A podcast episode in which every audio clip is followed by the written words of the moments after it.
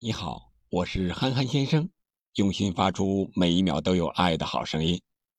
今天我只想说四个字：中国牛逼！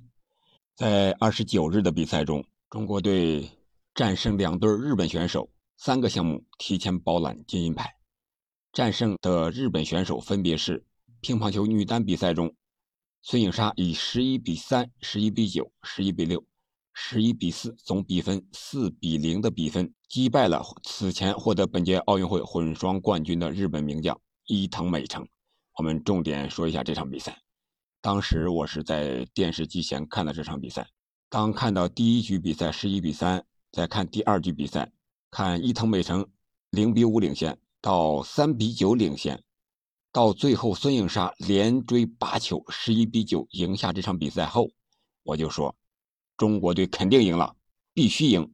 然后我就去干其他的事情了，结果真赢了，而且赢得很痛快，可以说复仇成功。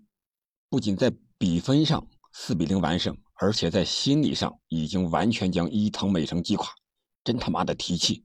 这样，孙颖莎就与此前战胜新加坡老将于梦雨的陈梦会师决赛。至此，日本队参加本届奥运会乒乓球单打的四名选手。张本智和、丹羽孝希、石川佳纯和伊藤美诚已经全部被淘汰，无人闯入决赛。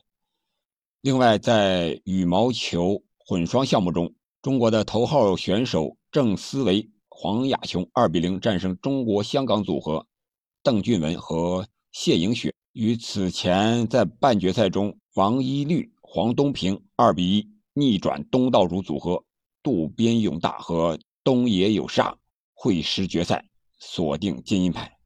第三场包揽金银牌的项目是乒乓球男子单打，樊振东半决赛战胜中国台北小将林君如，比分是四比三。马龙对阵德国选手奥恰洛夫，比分也是四比三，均是险胜对手晋级决赛。昨天奥运赛场对中国最大的遗憾就是中国女排二比三不敌俄罗斯女排。遭遇了三连败后，中国女排只能面对绝境。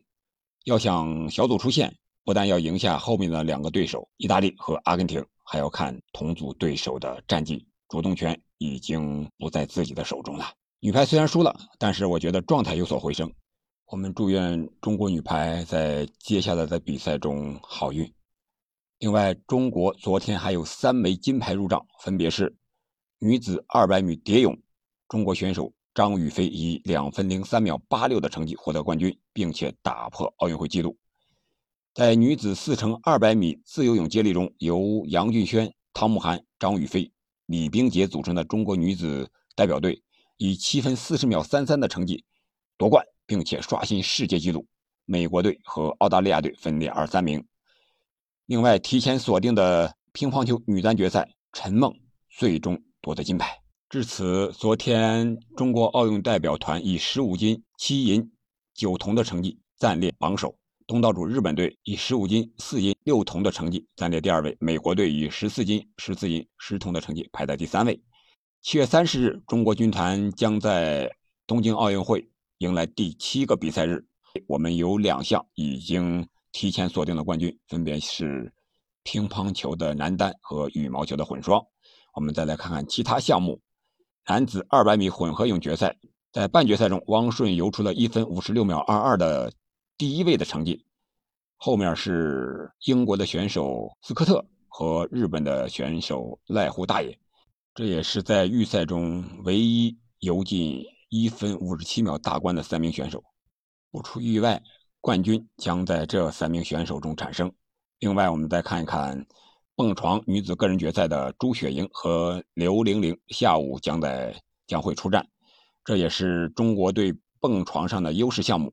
可以说，只要正常表现下来，不发生大的意外，没有一些其他的因素，金牌应该就会在他们两人之间产生。毕竟这是一个打分项目，还得看一些场外的因素。值得一提的是，拥有四十八枚金牌的田径赛事将在今天拉开战幕。除了产生男子一万米金牌外，还将进行女子一百米、铅球、三级跳远和男子跳高、铁饼等多项预赛和资格赛。中国选手巩立姣将在女子铅球资格赛中进行首秀。目前，巩立姣以二十米三一的成绩仍高居本赛季世界第一。作为世锦赛双冠王，可以说四朝元老巩立姣独缺一枚奥运金牌。我们看一看她在预赛中的表现。